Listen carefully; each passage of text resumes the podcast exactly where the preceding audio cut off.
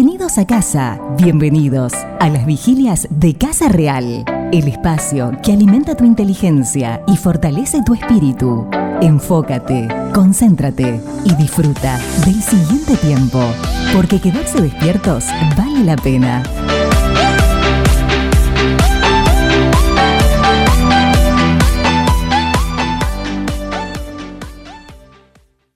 Mm, Saludamos a Mariela La Rosa, que no la habíamos saludado. Eh, bendecidas noches. Muy lindo el salmo, hermano Oscar. Que quedamos, que po- podamos, en- que podamos, debería decir, estar. eh, Conscientes de lo que vivimos. de lo que vivimos, pero sin perder la paz, porque el Señor es nuestra paz. Elizabeth, Elizabeth dice, Cristo nos enseña, nos ha dado espíritu de, no nos ha dado espíritu de temor, sino de amor. Así es. Bien, bien, bien, bien. Estos son los mensajes que tenemos ahora. Vamos a compartir también algunos este, mensajes más. Bien. Bien, bien, bien, bien. ¿eh? Coincido plenamente con los pensamientos de Oscar. Bien. Bien, bien. Nos escriben también. Eh, mi querido Oscar, vamos a orar en esta última etapa, eh, no sin olvidarnos de nuestros gobernantes, de los diferentes gobernantes que están en, las, en los países, en las naciones. Eh, hay países que los ha agarrado mal con esta pandemia, ¿no? Mal políticamente, ¿no? Divididos. Estados Unidos es uno, Brasil es otro. Eh, Argentina es otro. Algunos coletazos hay acá en Uruguay. Eh, qué, tremendo que en estos momentos se pueda, eh, o sea, se plantee la ideologización de la respuesta a la pandemia. No es sabio eso, ¿no? No es sabio usarlo como capital político. Claro. Eh, no manera Pero de los, los políticos son políticos, no. Cumplen su función. Mejor dicho, cumplen mal su función. Pero en realidad todo esto pasa porque todos hacen política y todos quieren sacar su tajada. Pasa en Argentina, pasa en Brasil, pasa en Estados Unidos, pasa acá en Uruguay también. Acá en Uruguay es increíble la- la- la- las cosas que, reclaman, las cosas que imponen y también las cosas que permiten. Porque yo he visto, eh, he visto tantas cosas malas, tanto de- desde la oposición como desde el gobierno, ¿no? Porque se han exigido cosas totalmente incoherentes, pero también se han permitido cosas que eran contrarias al, al discurso original. O sea, creo que como seres humanos todos hemos fallado y tristemente los políticos han arrimado agua para, para, Para su eh, para su molino y más nada. Eh, tristemente la población queda rehén y Claro, tristemente también el pueblo no se vuelve a Dios, ¿no? hay, hay un tema, eh, no podemos culpar a los políticos porque de alguna manera nos culpamos a nosotros mismos. ¿Sí? Este, eh, fíjate que criticamos a quienes nosotros mismos votamos. ¿Sí? ¿Mm? Este, Totalmente. Alguno puede decir, Pero no, creo- yo no los voté a esto. Bueno, pero votaste a los otros y los otros también cometen errores, ¿no? Pero creo que justamente tenemos la obligación de tener un seguimiento muy estricto de los políticos, sobre todo a los que votamos, porque ellos se deben a nosotros y no nosotros a ellos. Lo que Sí, pasa es que esas En de un las régimen tantas de- cosas, En un régimen de libertad, sí, es así. claro, Sí. es el espíritu. Bueno, el presidente Roosevelt, creo que Teodoro Roosevelt decía, no, No, no, miento, miento. Eh, no era Roosevelt. Dice, el, eh, creo que era Washington, era que decía, si el pueblo teme, hay dictadura. Si el gobernante teme, hay libertad.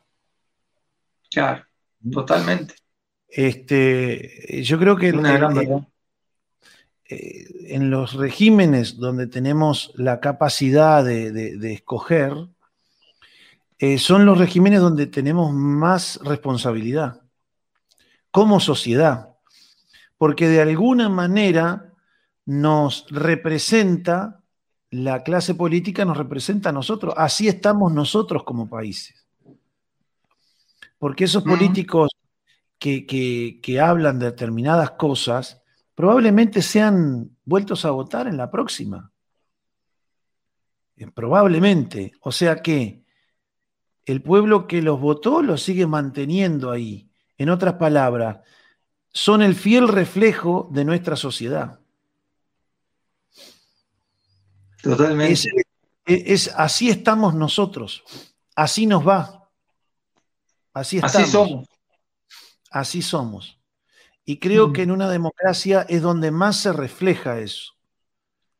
¿Mm? ¿Sí? Eh, también está la otra, que hay políticos que se la jopean al pueblo, ¿no? Que, que, se la jopean haciéndole pensar que tienen libertad, pero las, las elecciones las deciden ellos. ¿Mm? Sí. Este, y, eso también es un, gran mal, un gran mal sobre, sobre la tierra. Pero sea por una cosa o por otra, Dios sigue en su santo templo y nada ocurre sin que Dios no lo permita. Totalmente. Y pedirle a Dios que dentro de todo, en su misericordia, pueda llevar adelante su voluntad. La sabiduría de Dios es suficiente para que Él transforme todo para bien para el bien de nuestros pueblos y de nuestras sociedades, pero sobre todo aquellas cosas que llevan al pueblo y a la sociedad a encontrarse con Dios. Eso es lo que más anhelamos.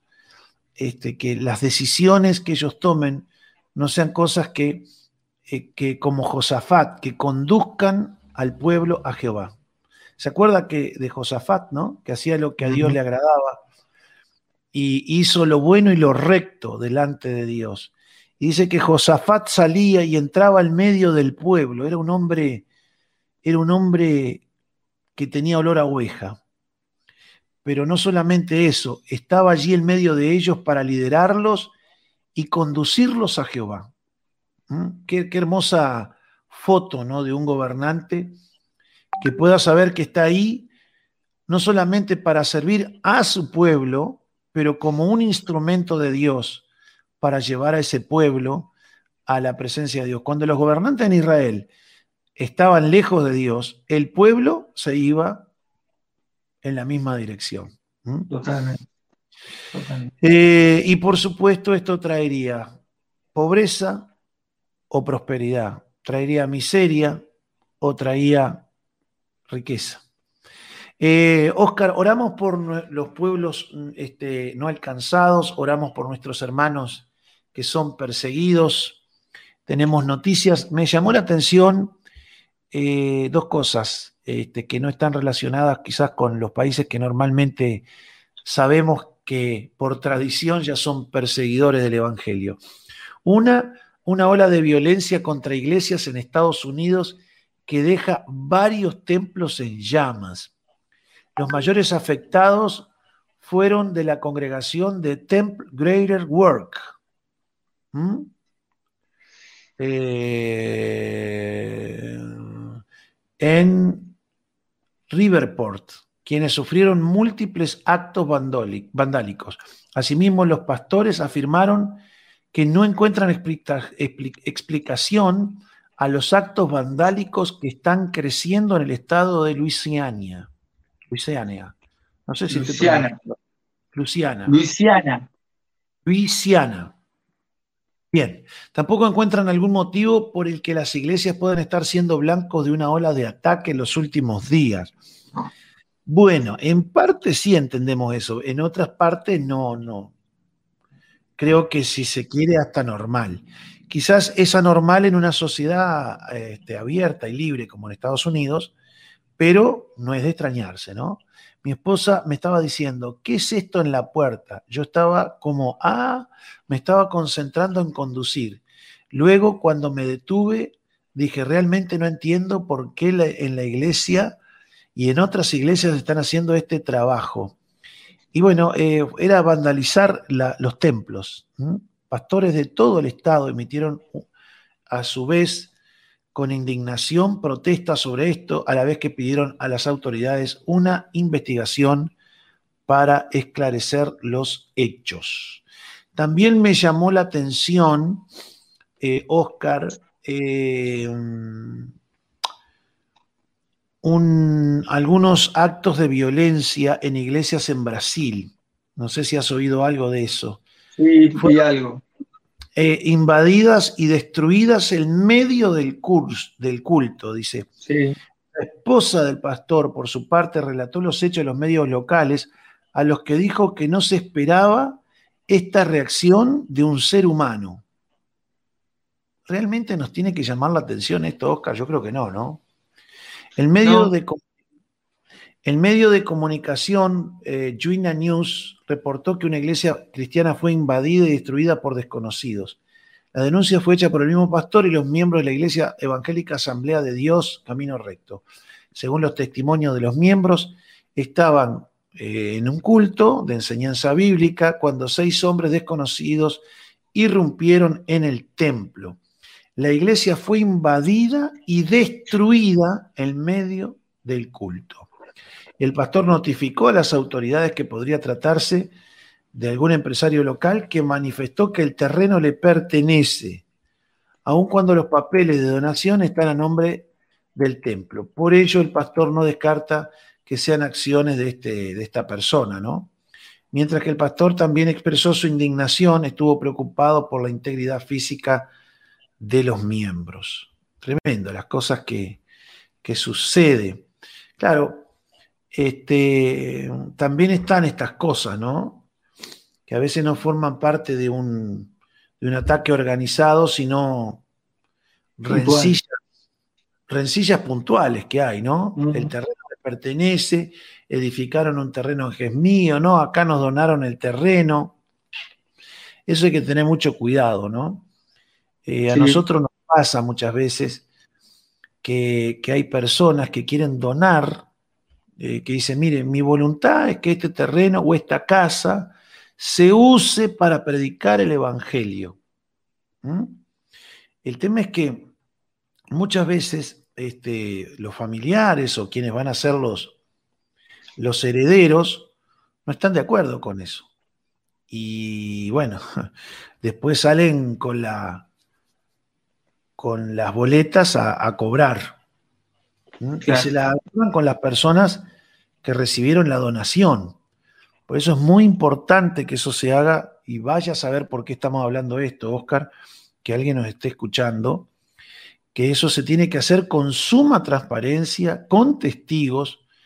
Y, yo te digo a veces de, de resistirse, eh, sería la primera reacción natural, resistirse y, indagar bien las intenciones aún de la propia persona con la que realmente se acerca para decir que va a donar algo.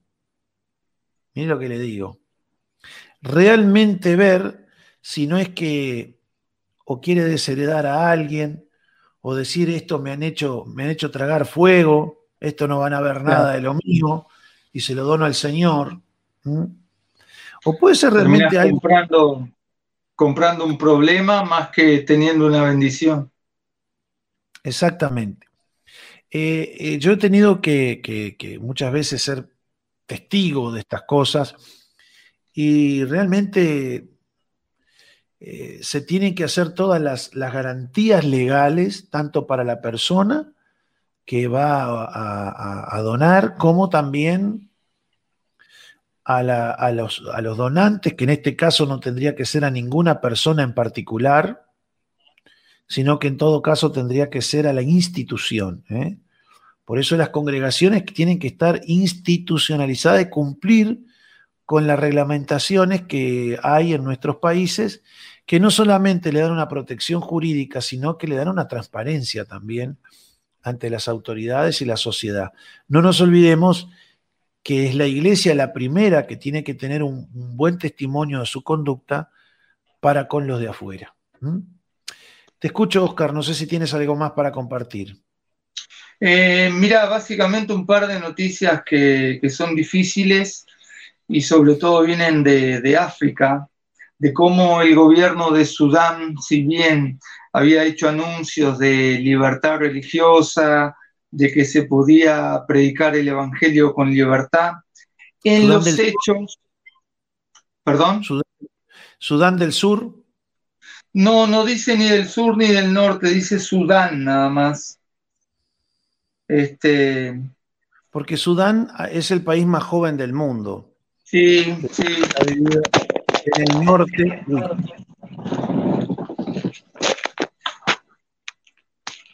Se me acaba de caer el celular. Bueno, menos mal que no fuiste tú. Este, Sudán, Sudán tiene dos partes, ¿no? El Sudán del Norte, donde mm, básicamente está habitado por, por, musulmanes y donde hay mucha persecución a los cristianos, y Sudán del Sur, que son básicamente cristianos. Es el país más pobre, eh, le dieron precisamente la parte más, más desértica, menos, mm. este, con menos cantidad de, de, escuelas, menos recursos. Este, pero siguen habiendo dentro de la sociedad no la persecución por causa de las leyes, sino la persecución precisamente por causa eh, religiosa, ¿no? Pero Vi hace poquitos días un, documental de cómo está actualmente Sudán. ¿eh? Terrible, terrible. Este, si usted quiere bendecir las naciones, ponerse en la brecha por las naciones, recuerde esta joven nación que se llama Sudán del Sur, que fue particionada precisamente para darle a los cristianos un lugar de eh, tranquilidad donde poder ejercer con libre conciencia su fe en el Señor Jesús. Pero realmente están muy, muy comprometidos en cuanto a la necesidad. De hecho, hay quienes creen que ya están pasando el límite y entrando a, los umbrales de la hambruna. Este, sin infraestructura, y con muchísima necesidad. Bien, te escucho, Óscar. No, justamente acá lo que dice, dice que el gobierno de Sudán firmó un acuerdo que promete la libertad religiosa y la separación de religión y Estado, como parte de un acuerdo de paz con un grupo rebelde del sur de las montañas Nuba.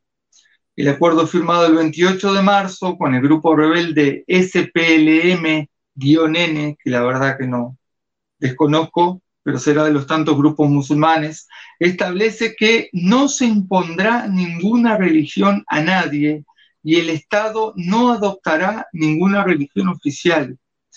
Pero más allá de eso, dice que en septiembre firmó un acuerdo de paz con algunos de los grupos rebeldes y acordó eliminar la disposición constitucional de una religión estatal, que es el Islam. Sin embargo, el grupo SPLM en las montañas, predominantemente cristianas, las montañas Nuba de Sudán, en el estado de Kordofán del sur, quería ir más allá. Querían que se aboliera la ley Sharia y que Sudán se convirtiera en un estado laico y democrático. Y más abajo dice que la iglesia continúa enfrentando desafíos dijo en febrero el líder juvenil cristiano en el estado de Gesira, centro-este de Sudán. Fue arrestado e interrogado, por funcionarios de seguridad que le advirtieron que no iniciara una nueva iglesia, diciendo que el cristianismo es malo. Osama Saed Musa Kodi también había estado apoyando activamente los intentos de reconstruir una iglesia en Tamboul, estado de Gesira, que fue destruida en un incendio provocado en enero. Y también sigue, hay mucho de esto, nos dice que las minorías participaron en la revolución, dieron la bienvenida al nuevo gobierno con entusiasmo y escucharon al ministro de Asuntos Religiosos pronunciar excelentes discursos, pero sinceramente nada ha cambiado para fortalecer sus derechos, dijo el Sharef Ali Mohamed, abogado de la ONG sudanés Human Rights. Em, este abogado ayudó. ¿Qué? Human Rights. Sudanese Human Rights. Se ve que es de Sudán. Derechos Humanos de Sudán. De todas maneras, la Human Rights está en todo el mundo, ¿no?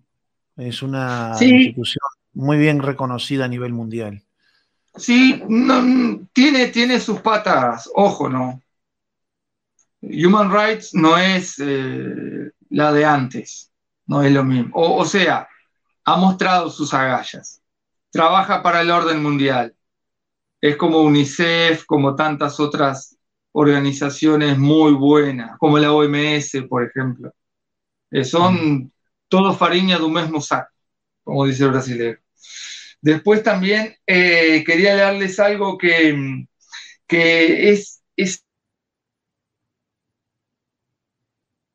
cómo enfrentan las familias de Medio Oriente la persecución. Eh, cómo afecta a Oriente Medio el hecho de que se persiga a las familias cristianas. Y una pregunta que se hacen es, ¿puedes imaginar un Oriente Medio sin cristianismo? Según el relato del libro de los Hechos, hace dos mil años, Saulo de Tarso caminaba hacia Damasco, la capital de Siria, en su poder tenía las cartas que le autorizaban a perseguir y apresar a los cristianos que ahí residían. Sí, ciertamente cuando Saulo llegó a Damasco ya había cristianos viviendo allí. Los cristianos siempre han estado en Oriente Medio, en países como Siria e Irak, con varios millones de cristianos que vivieron el azote de ISIS. La última década ha sido nefasta en el caso de Siria, que Siria es lo que tenemos quizás todos más marcado, y la explotación que le han hecho, eh, hace poco yo me acordaba aquella imagen que seguramente estuvo en todas las televisiones y los celulares de la mayoría de las personas del mundo, aquel pequeño niño de tres años que se murió en la orilla. ¿Cómo nos olvidamos de eso? ¿No? Nos hemos olvidado, eh, Siria sigue padeciendo, eh, los musulmanes están colonizando Europa, eh, todo sigue viento en popa, va todo muy preparadito. dice que en el caso de Siria, con una guerra que continúa y que dura ya 10 años, muchas de las familias cristianas han tenido que marcharse y emigrar a Occidente. En el caso de Irak, los cristianos que quedan indican que el Estado Islámico se ha ido, pero su ideología aún perdura en muchos de sus habitantes. Esto lleva a muchas familias a tomar la decisión de marcharse. A veces las personas se van, los gobiernos se van, pero la ideología queda. Eh, esto lo, lo hemos vivido en nuestro país, lo hemos vivido, lo estamos viviendo y seguramente lo vivamos, no solamente en nuestro país, sino en América, en toda Latinoamérica. Eh, creo que los últimos gobiernos han dejado una marca muy fuerte en cuanto a lo que hoy yo, por ejemplo, leía en el Salmo 11 de la destrucción de los fundamentos. La cultura judeocristiana está siendo minada y ha sido bombardeada y ellos todavía no han terminado. Porque si hay algo que, que ciertos regímenes tienen como su enemigo principal, es a la iglesia. Esto no se trata ni de capitalismo ni de... Claro, y, ¿Eh? especialmente, y especialmente el pensamiento cristiano Totalmente. revelado. Eh, ese es el tema. Es este la, eterna lucha, ¿no? Eh, por el gobierno de la mente, ideologizar las culturas, de modo que, es como una maquinaria que el individuo apenas crece, ya esa maquinaria lo va preparando para hacerlo eh, un instrumento de la ideología. Totalmente, totalmente. Ya eh, la, el adoctrinamiento ya llegó a las escuelas hace mucho tiempo. Ya tenemos generaciones de 20 y 20 y algo de años que ya han sido totalmente pervertidas. Defienden causas que no conocieron, solamente han oído y ni siquiera tienen argumentos para defenderlas. Como por ejemplo eh, el aborto, la liberalización, el liberar las drogas, em, la eutanasia que ya se aprobó, por ejemplo, en España, eh, una de las noticias que también aquí veía que hace un día hicieron una gran marcha en República Dominicana, los cristianos, porque allá se está votando eh, sobre el aborto. Y acá defendemos cosas que no, no tienen ni pie ni cabeza, pero las personas que han sido formadas en esa cultura defienden a capa y espada ese pensamiento sin importar los argumentos contrarios que tú le des. Son total y completamente cerrados por la ideología. Pero Jehová está, en su templo. Sí, sin duda. No, no, Jehová, él, no. él lo ha permitido, lo permite y caerá sufre sobre ellos no queriendo juzgar, pero sabiendo que el juicio es ese, no les va a ir bien. Lucharán contra el Cordero y el Cordero los vencerá. Este, no ha terminado el tiempo, estamos a tres minutos, dos minutos y diez segundos. Seis minutos tengo yo. ¿Te faltan seis minutos?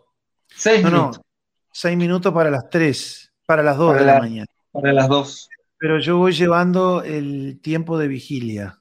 Ah, 2.58. Ah, empezaste antes de tiempo. Vamos a orar. Vamos. sí, no, de todas maneras tenemos este, un tiempo de introducción que a veces demora un poquito el conteo, pero este, tenemos que hacer aquí una pausa. Se nos ha ido volando, no cual ave, sino que se nos ha ido volando el tiempo este, y queremos unirnos especialmente, ¿no? Yo tengo carga por, por orar por nuestros países, este, pero duele mucho cuando ves las cosas de cerca. Tenemos un amigo en común, Gabriel Díaz, que trabaja mucho en África. Y, me dice, Aldo, eh, yo vivo en Europa, tuve muchos años como misionero en África, voy a Europa, tengo las comodidades de Europa, las libertades de Europa, pero mi corazón hace que cada pocos días o estoy pensando o estoy trabajando o cada pocos meses estoy viajando a África. Todos los proyectos que ha tomado en Europa están condicionados a que no le quiten África. Quiera Dios que se levante mucha gente como eso. Vamos a orar, por favor. Oramos. Señor, te amamos, te bendecimos, Dios, y te damos gracias porque sabemos y creemos que tú estás sentado en tu trono. Tú habitas en tu templo, Señor, y tú, tú todavía y siempre tendrás el control de todas las cosas. Por eso hoy oramos, Señor, por nuestros hermanos que padecen persecución, tanto por los que en Norteamérica han, Señor, visto violentadas sus congregaciones, como estos hermanos que en Brasil también sufrieron la violencia en su propia reunión, pero oramos, Señor, por aquellos misioneros Oramos por aquellos, Señor, que están luchando y enfrentándose a la misma muerte todos los días, Señor. Esos que de verdad están padeciendo a causa de tu nombre. Los bendecimos, Señor. Oramos por sus familias. Oramos por los esposos, por las esposas, por sus hijos. Señor, y clamamos a ti, clamamos a ti para que su fe no falte, Dios. No, no, no te pedimos que, que, tú los libres de la muerte, sino que te pedimos, Señor, que su fe no falte que no te nieguen a ti, Señor, que hasta el último instante de su vida te glorifiquen, porque sabemos que aún en su muerte, Señor, tú serás glorificado y serás predicado. Oramos por sus verdugos, por sus perseguidores. Oramos, Señor, por esos que atentan contra la vida y contra la integridad de nuestros hermanos. Señor, los bendecimos y clamamos para que tú los alcances, los quebrantes y sean ellos vueltos a ti, Señor. No queremos, Señor, que se pierdan, sino que oramos y queremos que sean salvos, Señor, que conozcan la verdad y que la verdad los haga libre, Dios, que la verdad los liberte, que ellos puedan, Señor, verdaderamente conocer la justicia de lo alto. En el nombre de Jesús, ten misericordia de ellos, Señor. Oramos también por nuestros hermanos aquí en Uruguay, por aquellos que están, Señor, padeciendo a causa del cierre de sus congregaciones debido al, coronavirus, Dios. Oramos por esos que les falta el sustento, Señor, que no tienen ingresos. Y oramos por aquellos que están padeciendo la enfermedad, Señor.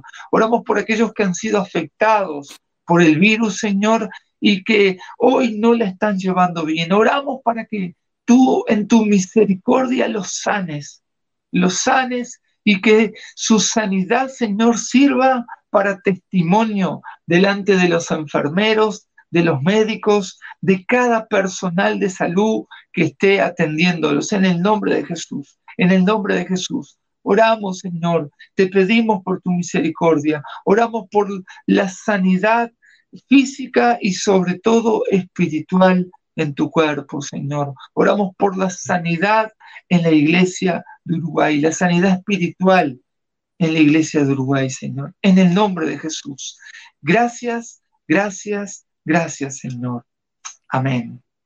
Amén, Señor. Y yo quiero llevar delante de ti a Sudán del Sur y a un Sudán del Norte, Señor, para que las leyes justas, para que eh, la, sabiduría reine en ese país. Señor, también que tus hijos, tus hijas con libre conciencia y sus niños puedan desarrollarse con una conciencia libre y que puedan tener, Señor, la palabra tuya como el centro de sus vidas. Bendice esa nación, bendice a ese pueblo, Señor, tan sufrido, tan duro, Señor, es pensar en ese país y en la, realidad de ese país. Señor, trae paz, levanta hombres que hagan tu voluntad, como tú levantaste en los albores de Israel a David para que hiciese tu voluntad. Así levanta hombres y mujeres con un corazón conforme al tuyo que hagan tu voluntad para Sudán, Señor, para ambas partes de Sudán, del sur como del norte. Señor, no solamente leyes, es necesario cambiar corazones, es necesario, Señor, que haya una renovación de la mente, que venga la provisión sobre esos países y que puedan salir de la miseria, que puedan salir de la pobreza para una riqueza que primeramente debe ser del alma y que después se debe traducir en una sociedad organizada, en un país próspero, que produzca, que genere no solo el alimento para, para su país, sino también para otros países. Te lo pedimos de todo corazón, Padre, en el nombre de Jesús. Bendecimos ese país, bendecimos, no maldecimos, bendecimos en tu nombre, proclamamos tu señorío y que cosa ligera a tus ojos es hacer de esa nación una nación insigne entre las naciones africanas. Para muestra, Señor, de lo que significa tener una nación bajo Dios. Ponemos a Sudán bajo Dios. Señor, proclamamos tu bienaventuranza, tu dicha sobre esa nación. Haz resplandecer tu rostro sobre ella Pon en ella paz. Tú eres el que haces la paz y el que haces la guerra, pero suplicamos que hagas la paz entre sus habitantes, Señor, y que sus armas de guerra sean convertidas en herramientas de trabajo, en el poderoso nombre de tu Hijo Jesús. Gracias por oírnos, gracias porque estás con nosotros en esta vigilia, gracias por este tiempo juntos. A ti la gloria y la alabanza por siempre y para siempre. Amén y amén. Querido Oscar, gracias por acompañarnos. Realmente es un gusto compartir estos tiempos contigo, con Jorge. Hoy no lo pudimos tener. Ha tenido una, una semana dura de trabajo, de responsabilidades, pero si Dios quiere, para el próximo viernes lo tendremos entre nosotros. Un abrazo grande un abrazo, que Dios les bendiga y bueno, nos vemos el domingo vía YouTube. Y un agradecimiento especial para Nicolás, que se queda como un soldado hasta última hora sacando adelante estas transmisiones con, con excelente calidad. Abrazo, Nico, para ti, abrazo para Ezequiel, su secretario, que trabaja también a distancia, y gracias a todos por acompañarnos. Hasta la próxima semana.